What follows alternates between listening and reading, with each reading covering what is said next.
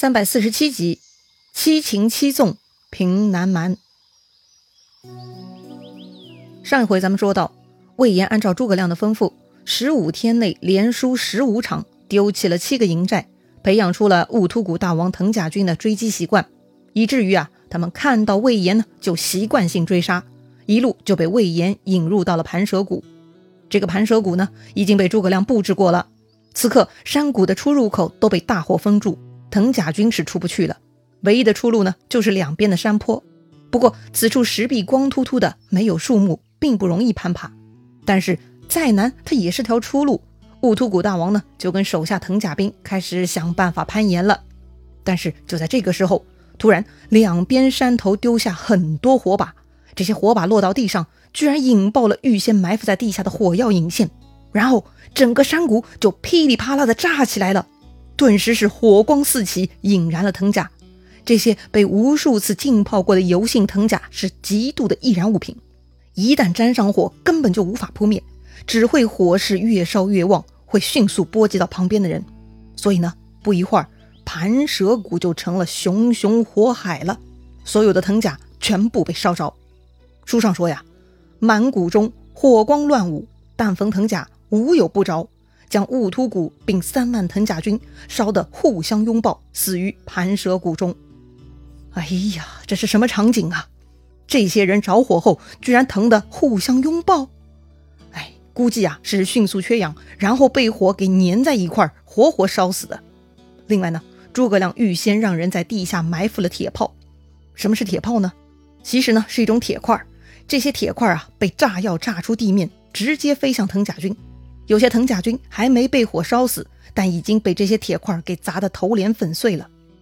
哎呀，一个恐怖的三万人爆炸火烧现场，那简直是惨不忍睹。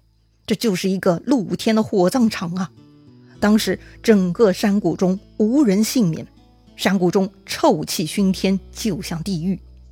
诸葛亮在山坡高处看到这个场面，他忍不住落泪了。他说。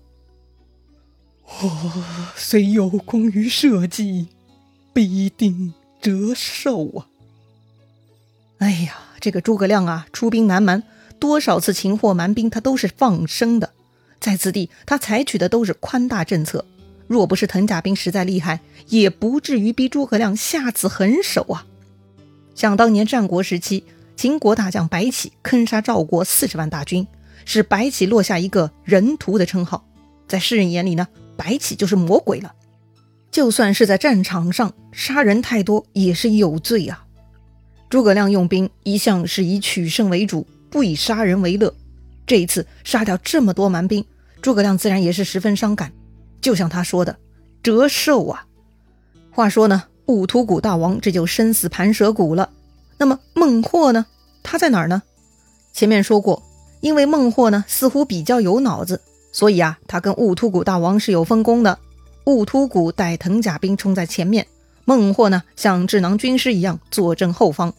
今天兀突骨大王出门追击魏延，就留下孟获等在营寨中了。大约呢是兀突骨他们刚到盘蛇谷的时候，孟获的大寨前呢突然来了一千多个南蛮兵。这些人呢突然过来拜见孟获，他们说自己呢是大王本洞之人，前面不得已投降了蜀军。如今得知大王打过来，特地来助战的。他们还说，前方乌戈国兵跟蜀军大战，诸葛亮啊已经被围在盘蛇谷中了，快要玩完了。大王赶紧前去接应吧。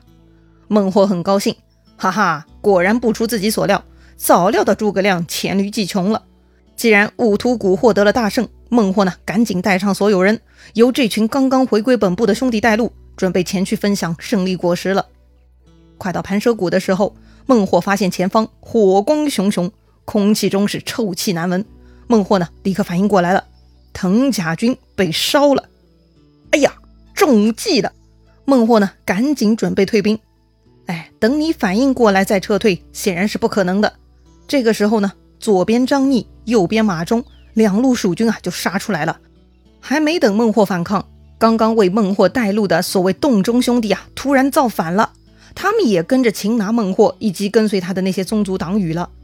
孟获定睛一看，哎呀，什么兄弟呀？这些人中大半都是蜀军办的呀！前面自己没在意，这会儿才看清楚，可是已经来不及了。既然如此呢，孟获啊，立刻撇下众人，自己想办法就杀出了重围，钻入山间小路就逃跑了。确实哈，这个当首领的反应就是比别人快。孟获呢，总是比较清醒，可以快速判定情况。该跑的时候啊，他毫不犹豫。可是他跑着跑着进入了山坳，居然呢又碰到了一群人马。这群人中间啊，还围着一辆小车。哼，得了，不用猜了，还有谁能坐小车呀？哎，对了，就是诸葛亮。诸葛亮身穿道袍，手拿羽扇，就在前面等着孟获呢。只听诸葛亮一声大喊：“反贼孟获，这一次又如何？”孟获见到诸葛亮是吓死了，赶紧勒马，还想往后逃。哎，这简直就是做梦了！诸葛亮会让你再跑吗？孟获一转身，马岱就冲出来了，一把就把孟获给活捉过去了。孟获被马岱捉到诸葛亮的大寨，又跟家人碰面了。原来啊，他的祝融夫人和家族老小一个都没跑掉，全被王平、张翼的大军给捉到了。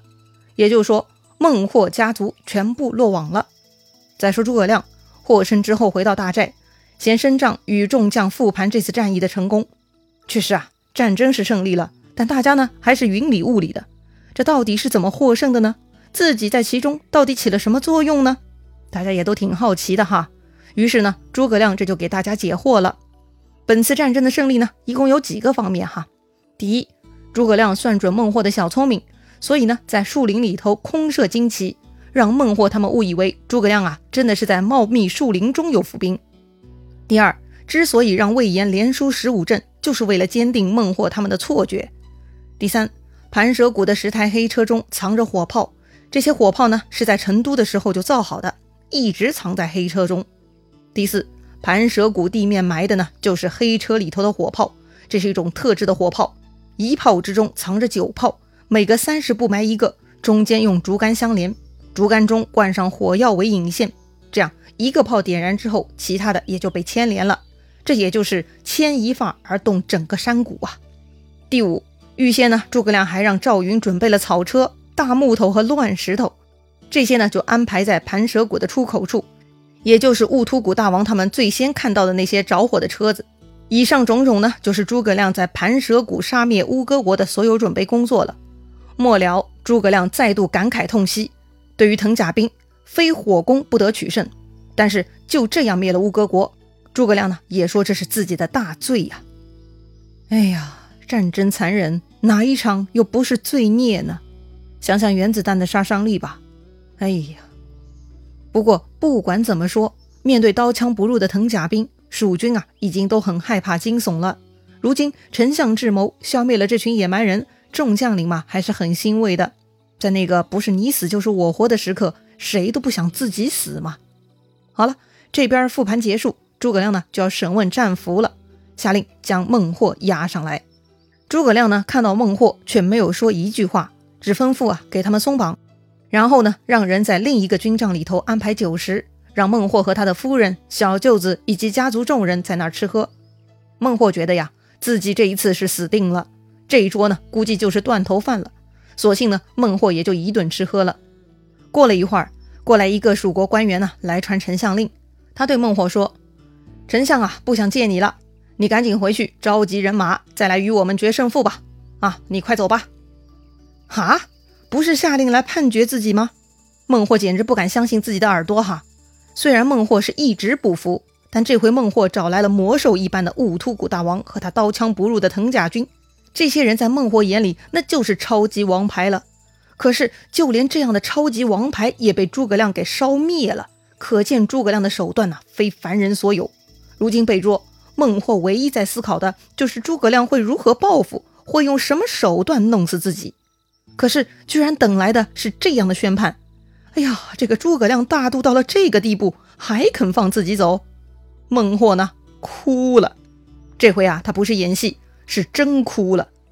孟获说：“诸葛亮对自己七情七纵，这种事情自古以来都没有过呀。”孟获说自己啊，虽然不受王化。却也是知道礼和义的，也不会一直无止境的不知羞耻啊！所以这一次孟获呢是真的服了，他带上妻儿和宗族所有人，一起来到诸葛亮帐下，所有人呢都趴在地上向诸葛丞相肉袒谢罪。什么叫做肉袒谢罪呢？哎，这是一种请罪的方式哈，类似于负荆请罪。肉袒嘛，就是袒露肉体，以便于自己赔罪的对象可以痛快的体罚自己。而且脱下衣服嘛，就是卸下体面，这是一种自我惩罚，以表达自己谢罪的诚意。孟获这次亲口向诸葛亮承诺：“丞相天威，男人不复反矣。”是吗？诸葛亮问孟获：“这次真的服了？”孟获大哭，说：“几次得以活命，子子孙孙都很感激丞相，怎么还能不服啊？”好，既然如此，诸葛亮呢就把孟获请入上座，设宴庆贺，令孟获呀永远为南蛮各洞之主。并且把这段时间蜀军已经占领的南蛮土地也都全部留给孟获管理了。也就是说呀，蜀军这次南征，切切实实过来就是教训孟获，而不是铲平南蛮的。诸葛亮未出茅庐之时，自比管仲、乐毅，他心系天下，要施展的是治国安邦之才，而不是野心勃勃的杀人灭族。所以，诸葛亮的政府在于镇压叛乱，安定地方，使百姓安居乐业。确实啊。这份胸襟和境界，不是一般野心政治家可以比的呀！好了，辛苦了这么久，南蛮终于平定了，是不是诸葛亮就能从此高枕无忧了呢？精彩故事还在继续，欢迎接着收听，咱们下回见啦！